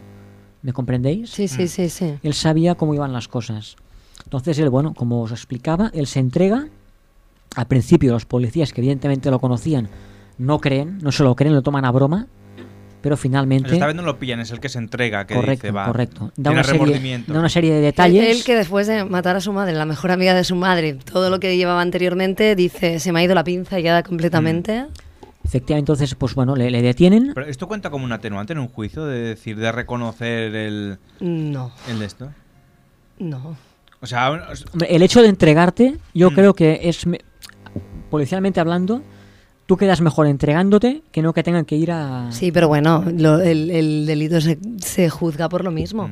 Siempre a ve- a veces como... No, no hay posibilidad de Arrepentimiento. negociar. No hay, Exacto. no hay posibilidad de negociar. No, sí, no, o el sea- arrepentimiento me parece que sí que, Sí, como... que sirve para que la pena, que dentro te de la gravedad. cuenta- porque muchos de estos asesinos que os comentaba Jordi son gente que no tienen un remordimiento, que se, como nos contaba el otro día de Pichuskin, Correcto. de que, de que se- y dice, porque me pillaron que iba a matar a más gente. Este Correcto. un momento que dice... Pero igual, Xavi, igualmente, o sea, en un, en un caso así, en que se ha cargado no sé cuántas No, no, o sea- personas a sangre fría y demás, y ha tenido Mm. ensañamiento y de... Sí, sí. O sea, O sea, que- eh, que tiene aunque- que estar en la lo- cárcel lo le seguro, pueda- sí, sí, claro, pero pero- lo que le pueda rebajar es nada. O sea, en principio les caen pff, chor- o sea, más años de vida de los que vive una persona. Hmm, sí, Pero, bueno, ¿sabes? sí, sí. Yo- yo tengo una Eh, perdón, pregunta. de condena de los que vive una persona. Eh, ¿Este hombre realmente se arrepentía o sencillamente que al matar a su madre, que quizás era el objeto de su odio? Se quedó calmado de- y exacto, es cuando decidió si- entregarse. Sintió que ya no tenía sentido seguir matando Correcto, después de correcto. tener esta pero si enajenación. después y- mató a, su, a la amiga de sí, su pero madre. como él dijo que tuvo una enajenación después de matar a su madre y, y- y mató a la amiga, no sé, quizás es que ya cuando había matado a su madre, que quizás era el centro de su ira de esto, pues ya no le quedaban motivos para seguir matando. Correcto. A lo mejor sí.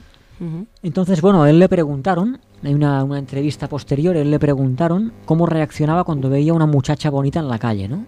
Y él dice literalmente, literalmente, una parte de mí decía, qué chavala tan atractiva, me gustaría hablar con ella y salir con ella. Pero otra parte de mí decía, ¿cómo quedaría su cabeza clavada en un palo en la estantería de mi habitación? Ostras, sí, sí. Frase Dios. literal, frase literal, ¿eh? Es una frase suya esto. Mm. Entonces, bueno, él fue declarado culpable de ocho asesinatos en primer grado, evidentemente. Y cuando le preguntaron, ¿usted qué, qué castigo cree que se merece? Él contestó, la muerte por tortura. Volviendo a los orígenes que explicábamos, que él soñaba y jugaba a la silla eléctrica, a la cámara de gas y todo el tema este, ¿no? Bien. Entonces, al final no pudo ser condenado a muerte porque en California la pena de muerte fue abolida en ese estado. Entonces no pudo ser condenado a muerte, ¿no? Lo que estábamos explicando de su coeficiente intelectual era de 145, superior Leonido, a sí. cualquier persona. Superdotado casi. Exactamente. Y bueno, hemos obviado muchas cosas, ¿eh? Hemos ido Mm. más a- al grano y hemos obviado muchas cosas por no... De detalles cabrosos. ¿no? Exactamente, por respeto tanto a las víctimas como a familiares de las víctimas y demás. Y por ¿no? no herir más Sensibilidades de las que se han de las herido que ya ya. se han herido. Correcto. Luego también tenemos que decir que estaba en contra de sus vecinos y que él li- literalmente dice planeaba destruirlos a todos. Frase literal suya. Tenía encontronazos con los vecinos. Estaba enfadado con el mundo, podríamos decir, ¿no? Bueno, es que los cadáveres también debían oler y debían... Bueno, no, pero perdona, explica lo que nos has explicado antes de los vecinos. Bueno, eso era off the record. Ay, pues, si perdón, quieres que Bueno, lo cuente. sí, sí, sí, no, se puede contar porque está en Bueno, la él por las noches tenía la costumbre de coger las cabezas que estaban expuestas en la habitación y jugaba con las cabezas. Evidentemente, cuando le caía una cabeza al suelo, tenía que hacer un ruido importante. Y el de abajo le picaba con la, con la escoba, le, le pegaba, ¿no? La- la- las típicas canicas que escuchas a veces que Sí. caen en los vecinos de arriba, pues... Pues imagínate un cráneo, un peso a, a plomo, Pum, ¿no? pum. Y él pues aún hacía la broma y le pegaba un grito al vecino y le decía, ay, perdona, que he perdido la cabeza, se me ha caído la cabeza. Aún hacía bromas, ¿no? Con, Mm. con el tema. Incluso, bueno, para, para terminar podemos explicar, si Mm. queréis, que el- un, un agente del FBI, psiquiatra forense, Mm. fue a la cárcel, ¿no? Y le hizo una entrevista.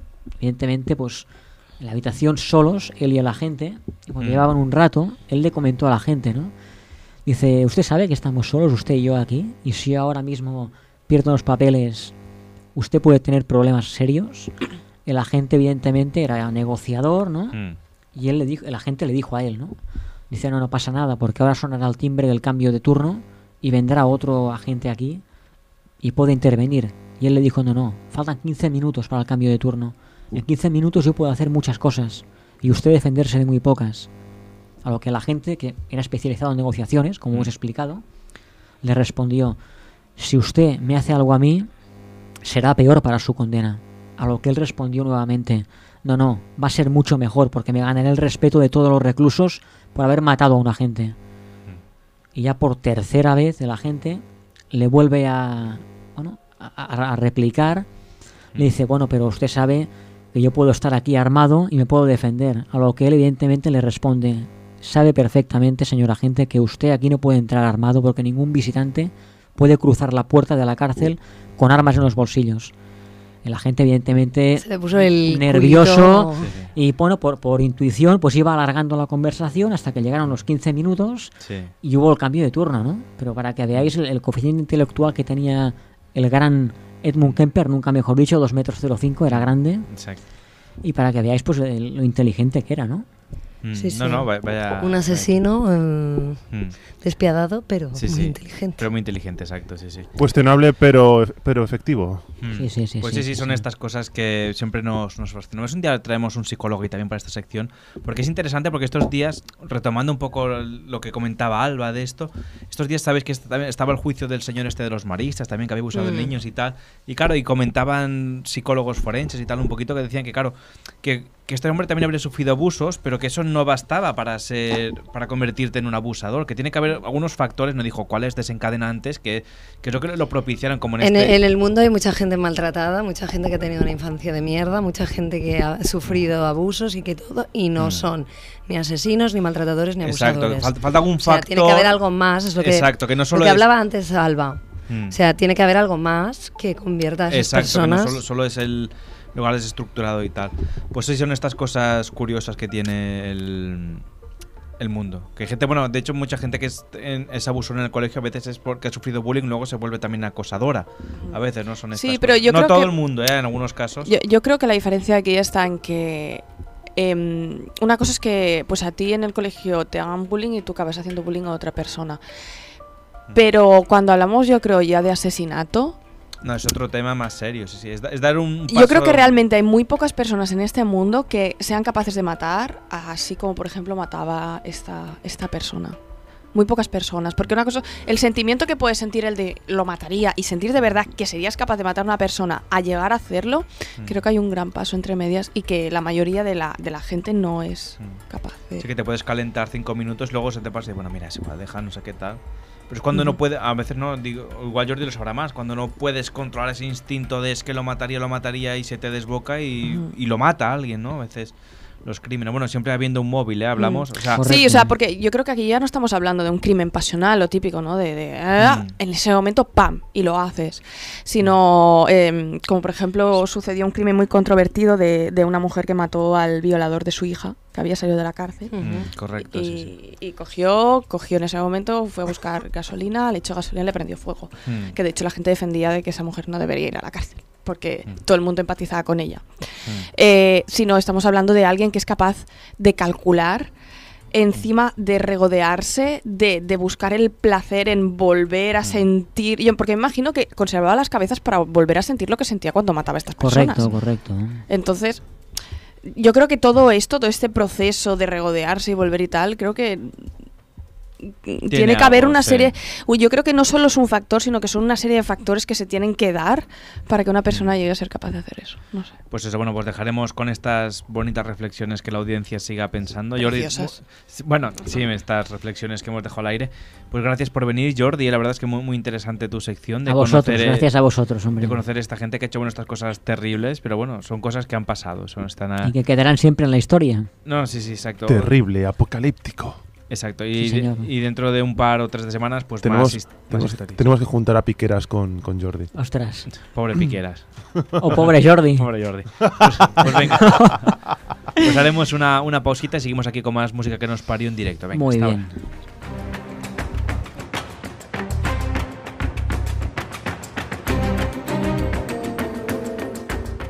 De Sants Montjuïc, la ràdio del barri des de 1985. El 94.6 de la FM i a onadesans.cat. Hola, sóc la Bulma i us dono una salutació per tots els oients que esteu escoltant aquest programa tan fabulós que és La música que nos parió. La música que nos parió. Los miércoles de 9 a 11 de la noche en Ona de Sans Montjuïc. this little ditty that reached up to 21 in May of 1970. The George Baker selection, Little Green Bag.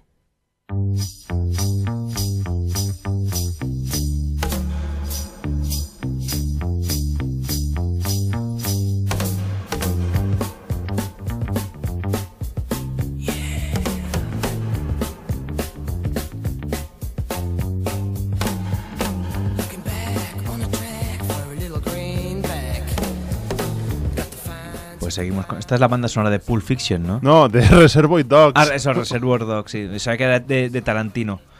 No, no es mío. No, sí, creo que de Tarantino es, pero. Sí, no, Reservoir Dogs es de Tarantino, ¿no? Vete al scatting de. Sí, Reservoir Dogs es de Tarantino. na, na, na, na, na. Tarantino. Vete, otro- vete al scatting que has patinado, Xavi. Al skating, sí.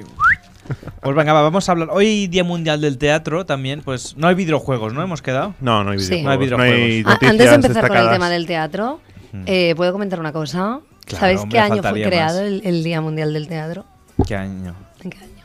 No, ¿en qué año? Va, No, hagan no. sus apuestas. ¿Qué año diríais? 95. Alex, ¿tú qué dices? Eh, Hola. 70, va. Yo qué hola. sé. Es que no me he enterado de la pregunta, perdón. Estaba ¿En leyendo. qué día, o sea, qué año se creó el Día Mundial del Teatro? ¿Qué año? ¿Qué año? Year. Él ha dicho 95, él ha dicho 1970. Yo creo que era antes, ¿no? ¿Qué era antes? 1800 y algo. El teatro. No, el Día Mundial del Teatro. Pues o mira, Alba, tú te has quedado muy atrás, pero ellos se han pasado. El que más acercado ha sido Alex, ¡Oh! eh, pero igualmente te has ido, ¿eh? Se creó en 1961.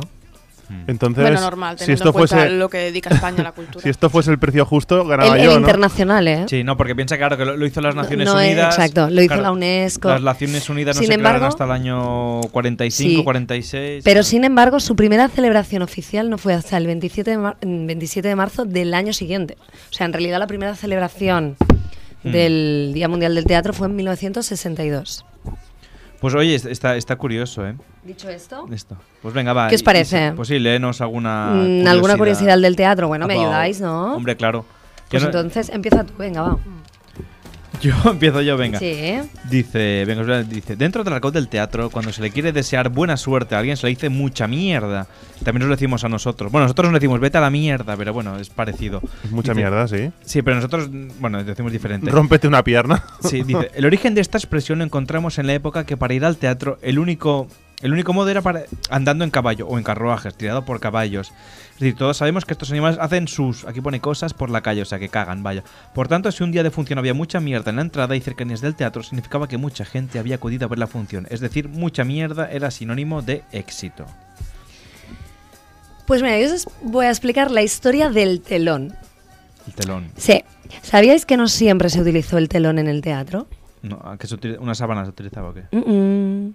El telón es quizá el elemento más característico del teatro moderno. Mm. Porque en las épocas del teatro griego, ¿vale? Y del medievo, e incluso del renacimiento, El medievo. no existía.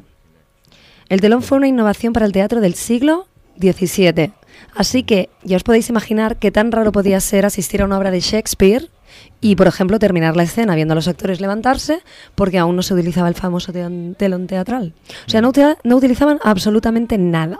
La llegada del telón permitió que el público asistente no se distrajera con los cambios de escena. Uh, de escena. De escena. Y o Uh. cuando maquillaban a los actores. O sea, antes lo veían todo. Sí. Entre bambalinas. Exacto, nunca mejor dicho, te viene ahí como te cambiabas y todos los cambios de ropaje y tal. Qué curioso, ¿eh? Venga, otra. Mm, Yo os puedo contar lo que os he contado antes de Molière. Claro. Eh, Molière. Bueno, bien, a ver, digo bien, no es una noticia muy de esto. Dice, Molière. em, eh, para los que son aficionados al teatro o lo, bueno, o les gusta así el teatro, sabrán que em, eh, mm, eh, llevar color amarillo de ropa o cualquier cosa de color amarillo en el escenario Mm. da di- dicen que da mucha mala suerte, pero esto viene por eh, un dramaturgo em, francés que se llamaba Molière, Hmm. Eh, el ¿Cómo- cual cómo se llama? Molière. Como Twitter. No, Molière. es Molière. Francés. Molière. Eh, que de hecho pues era un famoso dramaturgo francés en, en su época Eh, y mientras estaba y él aparte interpretaba interpretaba sus obras también y que mientras estaba re- interpretando eh, su obra de teatro El enfermo imaginario tuve fuertes, tuvo fuertes ataques de tos y convulsiones a causa de la tuberculosis y pocos días después el dramaturgo falleció y justamente él iba vestido de amarillo cuando esto Pero sucedió falleció, falleció en escena, ¿no? hay dos versiones. Hay una versión que dice que falleci- falleció allí, le dio un telele. Falle- falleció, gusta. allí, en el mismo escenario.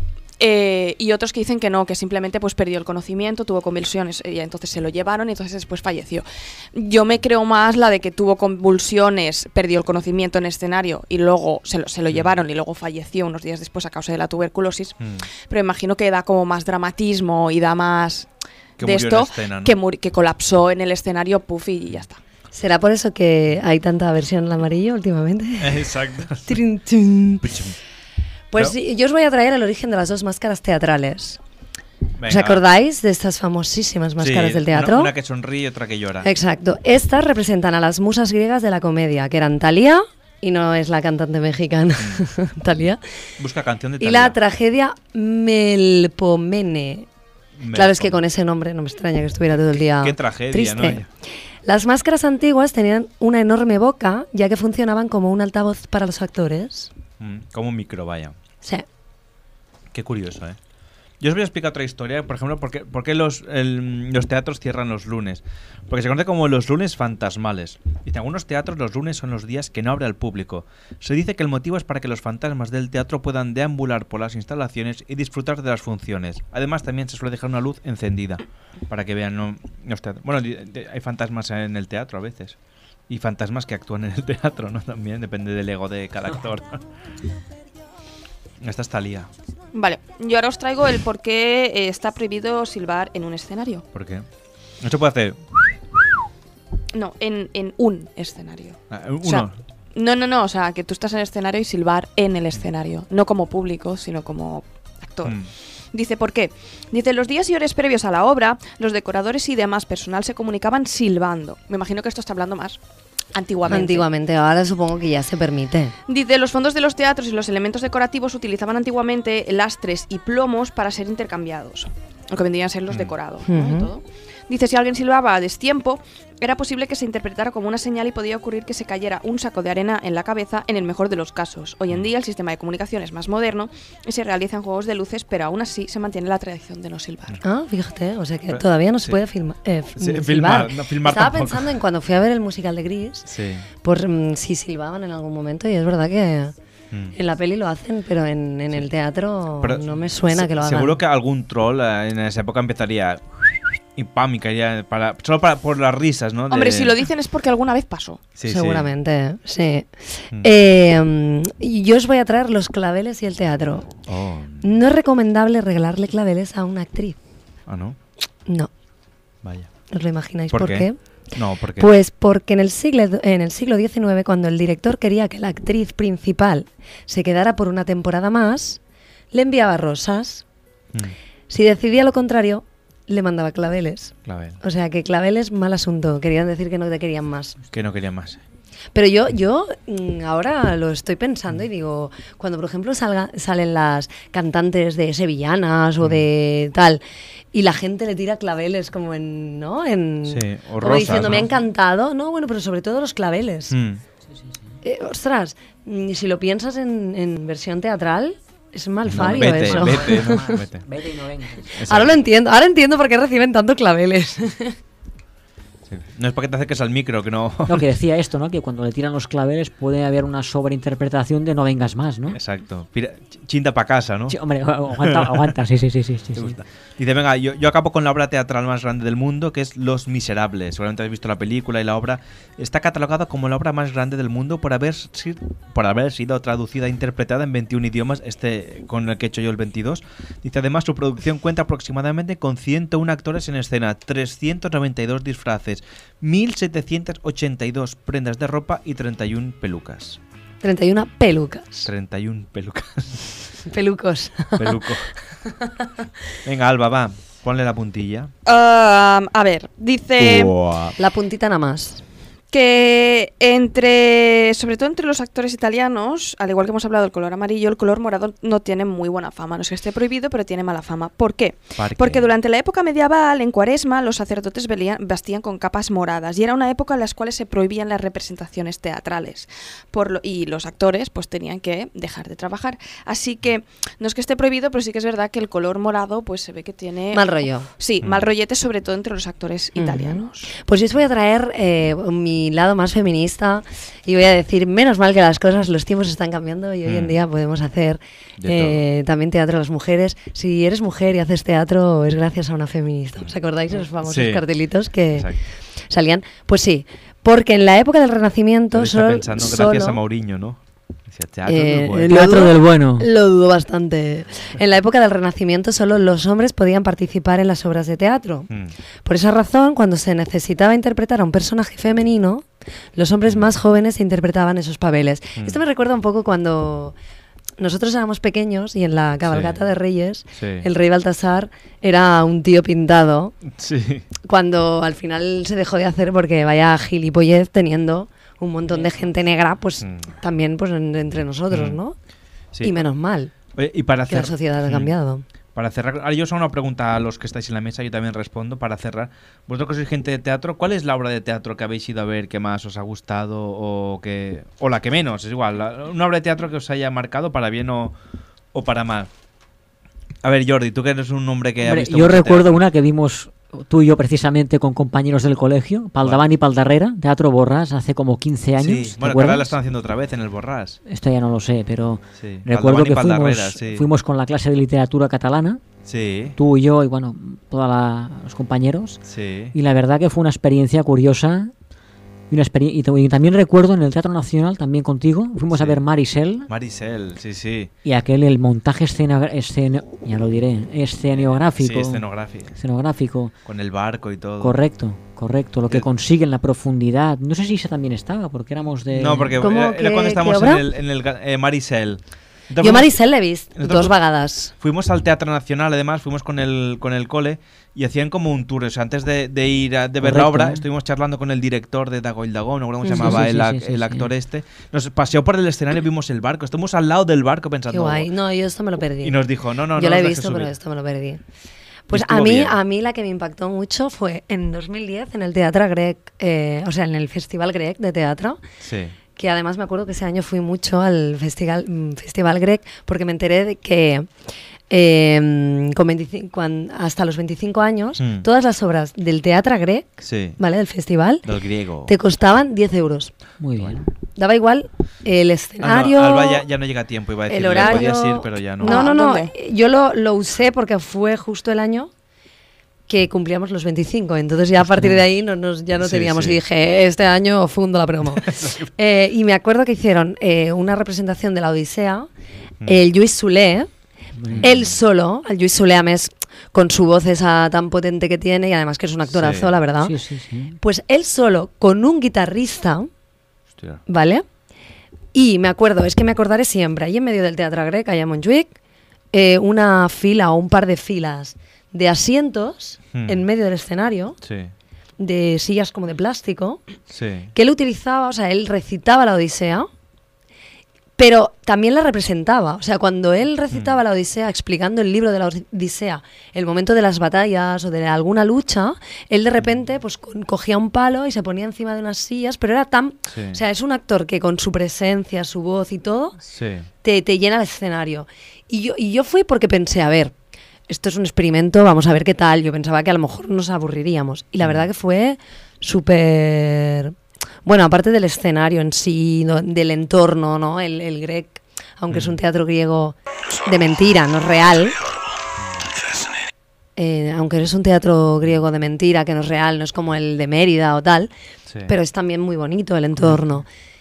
Y ya digo, o sea, el, el actor, el cómo lo hacía, a mí me impactó un montón. Mm, muy bien. Repetiría, ¿eh? O Muy sea, bien, ojalá volviera para que pudierais ir a verlo porque es muy, muy chulo. Muy Bueno. bien. Pues. ¿Y tú, Alba? Am, yo, uy, me comí el Uy. micro. yo, a ver, no es, no es que fuera la obra que más me ha impactado, porque mm, no, ahora no me viene ninguna así bueno, o concreta a la cabeza. Pero te- tengo, hay una obra a la que recuerdo con muchísimo cariño, ¿Cuál? que la fui a ver cuando yo era pequeñita, no sé si tendría 8 o 9 años, Ujú. que fui con mi madre, mi prima, mi tío, eh, que era una comedia que hacían Joan Pera y Paco Morán. Ah, la extraña pareja. La jauría de las locas. La extraña Ah, vale. pareja no llegué a verla. Y, y fue cuando me enamoré de Paco Morán. Me parece un actorazo. O sea, la gente. Que Joan Pera también lo es, ¿eh? Mm. Pero es como que es- se le ha dado muchísimo bombo a Joan Pera, cuando para mí Paco Morán, desde mi punto de vista, pues era un mejor actor y era brutal. Muy Sus- carismático, además. Sus expresiones, las expresiones que tenía, esa facilidad de la naturalidad con lo, interpre- con lo que interpreta, la, no sé, era como transmitía muy bien, tenía una energía súper chula, porque recuerdo siendo yo pequeñita que me- Mm. y ya estando en la fila a tomar por el culo, me, me quedé prendadísima de, de Paco Morán. Paco Morán. Muy bien. ¿Y tú, Alex, quieres comentar alguna obra de teatro? o- Bueno, yo la. ¿Se Sí. escucha? Sí, yo, yo te escucho. Qué raro. Igual, si no soy una antena no pasa nada, no te preocupes tampoco. Bueno, no, no, eh, ¿Cuál, cuál va? No, yo la obra de teatro, digamos que fui a ver, que fue una obra de teatro, pues sí, o sea, no, no era una, una un grupo, digamos, que fuese profesional, ¿no? En el ámbito del, del teatro, ¿no? Era un grupo semiprofesional Mm. y interpretaban el Moulin Rouge. Moulin Rouge también. Y sí, la sí. verdad es que, sobre todo, que a mí la canción que más me gustaba era Roxanne, la abordaron. Mm. Y lo jodido de todo es que el, el que hacía de.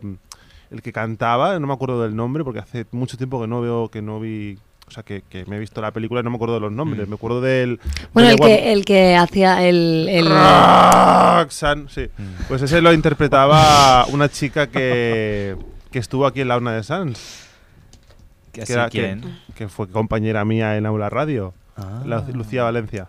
Ah, vale. Y lo, y lo hizo chapo. Y no es porque sea mi compañera. Pensaba que dirías tenga- el musical de Michael Jackson que participaste tú como extra bailarín. Eh, que te vimos, es verdad. Sí, sí. Sí, te fuimos a ver. Eh, Sí, sí. Este era Alex bailando. No, no, bien, bien. Yo, yo para acabar, recuerdo una que me gustó mucho, que fuimos a ver, que fue el musical de Cabaret, la versión que hicieron aquí en Barcelona. Oh, muy chula, en el Teatro. Victoria. En el Teatro Victoria, preciosa, me encantó esa versión y como espectacular me impactó mucho el Rey León, aunque pasa que hubo otros dos que no me acabaron de convencer. En Madrid, el que hacen en Madrid. Y como obras normales, bueno, yo, yo me quedé con estos. Cabaret me gustó mucho la Pero esos son interpretación, las musicales, canciones, ¿no? son Pero de musicales. teatro así más clásico.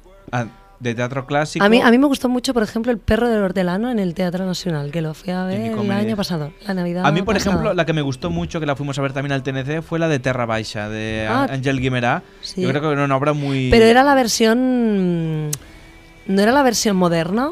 Amb el Joel Joan... No, nosotros fuimos a ver, no sé, una versión que era- tenía trazos de modernos, pero el escenario de Terra Baixa que vimos ahí me, me impactó mucho y me gustó mucho la obra. La obra que la seguimos era, era yo fui muy a chula. verla, a ver una versión así...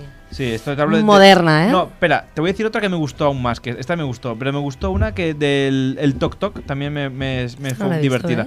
De una consulta psiquiátrica han hecho una película, también está muy, muy bien. Pero la, la de Terra Baixa me impactó por la escenografía y todo, y Tok Tok me gustó porque me reí bastante. Ay, mira, y estoy pensando en otra. Venga, ¿cuál? La, que me tocaron las entradas en RACU, además. Ah, Eh, la de astronautas, que van fer el, Ah, sí. el de Polonia, coi, el... Sí, ses- no, bueno, los actores de Polonia, sí, ya sé cuál dices. de- de- este Navidad la pasaron por TV3. Sí, exacto, sí, sí, pues esa es la obra que yo fui a ver. Y yo la que no fui a ver, me- que me dio mucha la del tricicla de Terrific, que la vi también hace años por la tele y pensé, jolín, qué pena, porque éramos pequeñitos, no la podría ver Terrific en directo allí a- al tricicla, que era muy divertida esa obra. Pues venga, va, haremos una pausita y ya remataremos el programa con... Jaja, sorpresa. Surprise, surprise. Sorpresas hasta para nosotros, venga. Dale, Alex.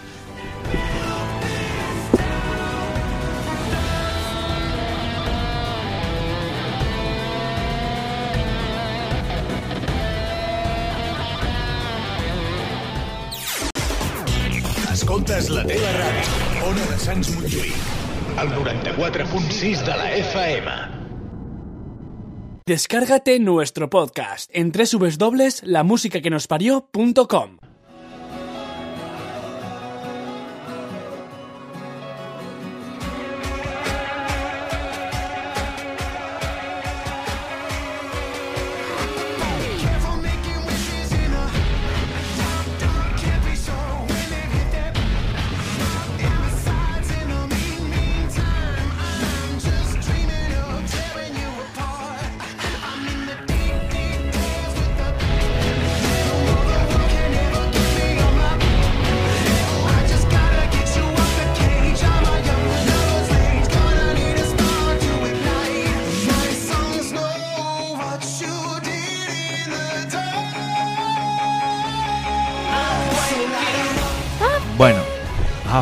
pillado, muy bien. Pues oye, el teatro así como nos transporta a otros mundos, a otras realidades. Ahora nosotros lo que vamos a hacer es, viajar también por el mundo para descubrir ocho curiosidades. Bueno, ocho no, perdón, hemos dicho siete, las siete costumbres más raras que encontramos viajando por el mundo. Leeremos dos cada uno, menos Alba que leerá tres. ¿No? ¿Te parece Porque bien? yo- ah, no, no, no, no. Yo, me Sí, hemos decidido que como es un tema propuesto por Sí, ti, exacto. Pues que tú lo, tú lo lleves a buen, buen que- puerto. Estáis hablando de una mujer que cuando se pone nerviosa se agarra una teta, ¿estáis seguros? Sí. Sí. Sí, Total, aprovecharé- mm, por suerte haces radio y no tele. Exacto, iba a decir, si no hacemos un Instagram Live y ya está, no te preocupes. Aquí to- todo se aprovecha, no hay problema. Me parece estupendo. Pues venga, va. Em, Alba, ¿Yo? ¿quieres empezar tú con leyéndonos? O sea, esto, lo que te digo, como en el Sí, teatro no, viajamos a otros mundos sin movernos del sitio, en este caso nos moveremos y viajaremos a, a conocer costumbres de alrededor, around the world, It's okay for me. que It's it's okay. very, very strange. It's okay, well. You can read when you want. You can read it in your Twitter. You t- If Jordi want to read, he can read me too. Vale, y ahora que, ahora que se nos está pasando el efecto del ictus, puedes Sí, empezar. sí. Venga, va, Alba, va, pues empieza tú. Dice, vamos a hablar de, bueno, de, tradiciones eh, extrañas, porque recordemos que la palabra normal, el significado de la palabra normal no es igual en todas las sociedades del mundo. Mm, Así que empezaremos por la número uno. Dice, comerse las cenizas de los muertos. Toma ya. Dice, en Brasil, la tribu Yanomami tiene una curiosa tradición para honrar a sus muertos. Dice, comérselos. Ya no, mami, eh, Es- es, es- es- lo suelen decir los niños pequeños, cuando no tienen más hambre, por ejemplo. Eh, es una tribu que ha estado puesta patas arriba, en plan que son unos violentos, que son unos guerreros. Y bueno, yo les diría a estas personas que se metan sus artículos por el culo. Nada Eso más alejado de la realidad, ¿no? Bueno, son unas tribus que tienen unas tradiciones, Es una forma de organización Sí. eh, determinada y que no sigan eh, tus costumbres y que no sig- y que eh, tengan un simbolismo y unas concepciones del universo diferentes de las tuyas no les convierte en unos violentos. Todo lo que hacen tiene un Es como sentido. la, la tribu esta de Sí, lo que pasa es que eso se podría aplicar a también muchas prácticas un poco vejatorias Sí. eh, en que realmente nosotros nos permitimos juzgarlas desde la sociedad occidental. Por ejemplo. Y que me parece correcto que se juzguen porque en realidad es eso. Eso me- Atentan contra valores fundamentales. Entonces, no digo que sea verdad todas las cosas que dicen estos artículos, pero digo que si estas tribus sí tienen una manera de funcionar, pero en la que dentro de sus costumbres, por costumbre, hay cosas vejatorias, pues yo entiendo que la gente también los critique.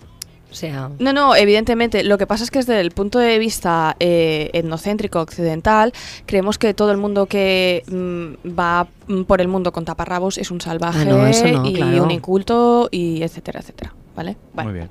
En fin, Esto- no, empezamos. es- esto me- eh, total, que esta tribu dice, no penséis que se los comen. Espera, eh, un momento, que me- no sé me- qué quiere decir Alex. A ver, a ver si, si vale la pena, dilo, va, venga. No, que esto de lo de las, las cenizas me recuerda a la anécdota que me explicó una amiga mía de que había quedado con un chico por Uy, Tinder y resulta que llevaba algo, o sea, llevaba una bolsa en la mochila y, y, bueno, hicieron la compra y tal, bueno, hicieron lo que tenían que hacer, bla, bla, bla, y entonces luego el chaval le dijo, vamos a dar una vuelta, vale. Y la cuestión fue que acabaron en el río y en el río el chaval lo que... O sea, fueron a un río, en plan, ¿qué río es este? Tal. Ah, vamos a... ¿se puede bajar? ¿Se puede bajar, ¿se puede bajar abajo del puente? Pues vamos a... Creo que hay una ruta por aquí, vale, vale. Y cuando llega al río, el chico sa- saca la mochila y resulta que en la mochila, una de las bolsas que tenía, envuelta en periódico, era un montón de cenizas. Y se quedó la, mi amiga en y las plan- tiró al río. Se quedó, mi, mi amiga se quedó súper así, en plan, no me jodas, que llevas las cenizas de un muerto. Y me dice, no, son mis, son mis pelos, que con- me, corté el pelo y lo quemé y tengo mis cenizas aquí.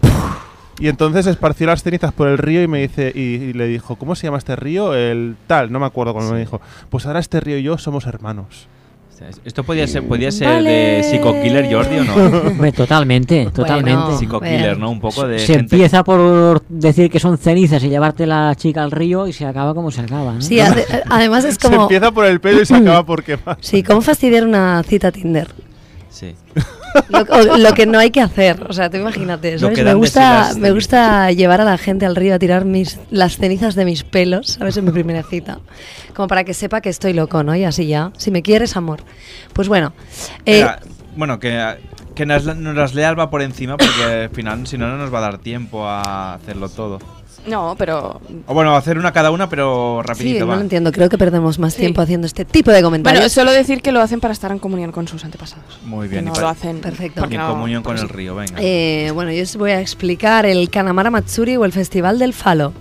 Este os gusta. Se trata de un festival sintoísta en honor a la fertilidad celebrado anualmente cada primavera en Kawasaki, Japón. Como las motos. Alba, esto es tu es tu terreno, ¿eh? Las fechas exactas varían, aunque El- la el celebración Japón o los principal. O los penes enormes rosas. tiene lugar siempre el primer domingo del mes de abril. O sea, queda poquito ya, ¿eh? El tema principal del evento es la venera... Había entendido la penetración del pene.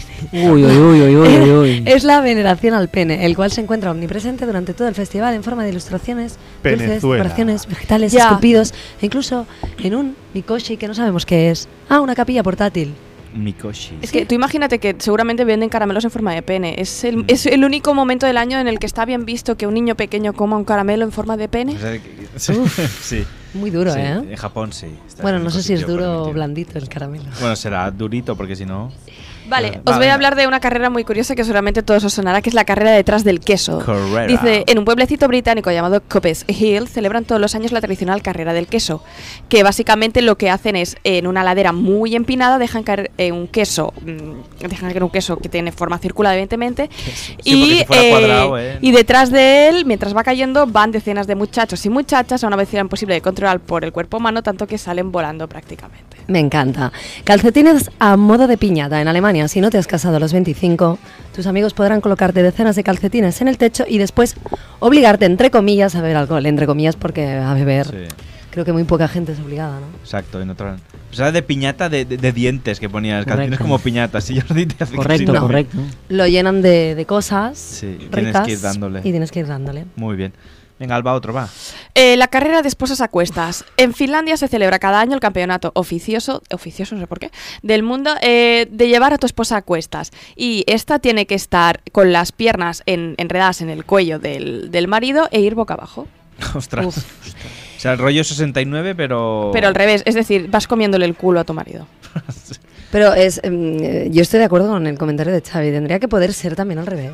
Claro, que la mujer puede llevar al marido. Yo no me llevo viendo a Alex cogido Bueno, con las piernas al Pero que hubiera la opción. Sí, Pero sí, en tu estaría, bien, estaría bien que Claro, la en tu opción. caso, porque Alex es más alto que tú, pero si fuerais más o menos los dos de la misma estatura, sí que se podría, porque si no, Alex lo va- se va comiendo el suelo. Lo... Hombre, no solo es la altura, es la diferencia de peso.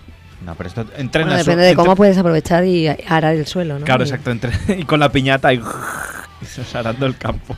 Pues bueno, la Batalla del Fuego. El municipio salvadoreño de Nejapa celebra cada 31 de agosto su particular batalla, la del fuego. Lo vienen haciendo desde 1922.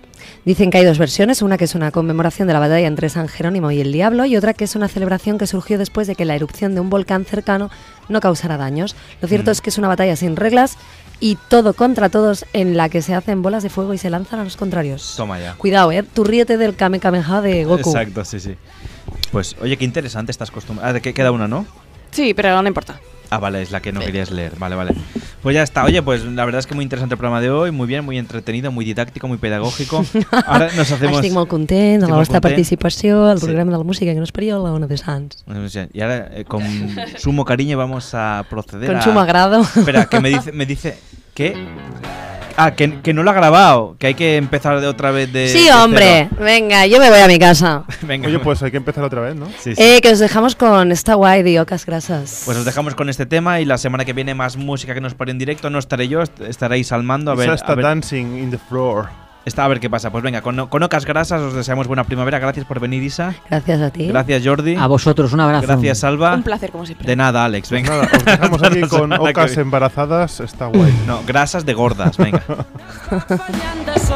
Sense esperar la sort, sap que esperança dorm i va patint pel temps l'essència et fa ser així com ets, de trossos de matins i nits, d'abraçades de veritat i de petons prohibits. La pluja fa feliç al bosc, el bé i el mal es van vivint. Sempre que m'he callat els cops, se m'han anat quedant per dins. Si tampoc cal entendre-ho tot, si no entenem d'encerts i errors, es fa una mica més bonic.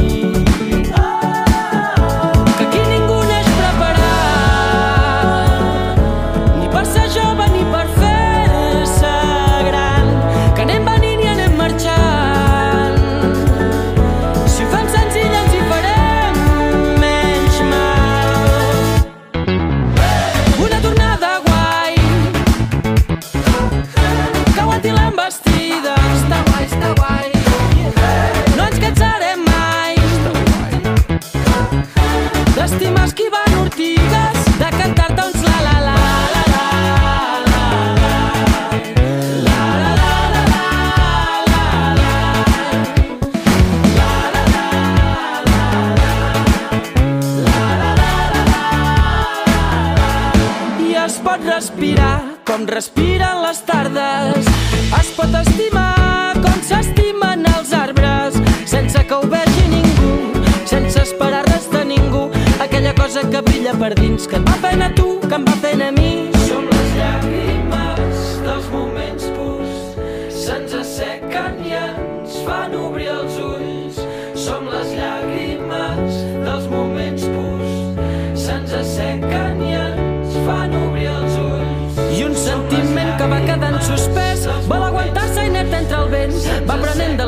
Crostes que es fa. Dins aquest horitzó platejat i ha plorat igual que jo.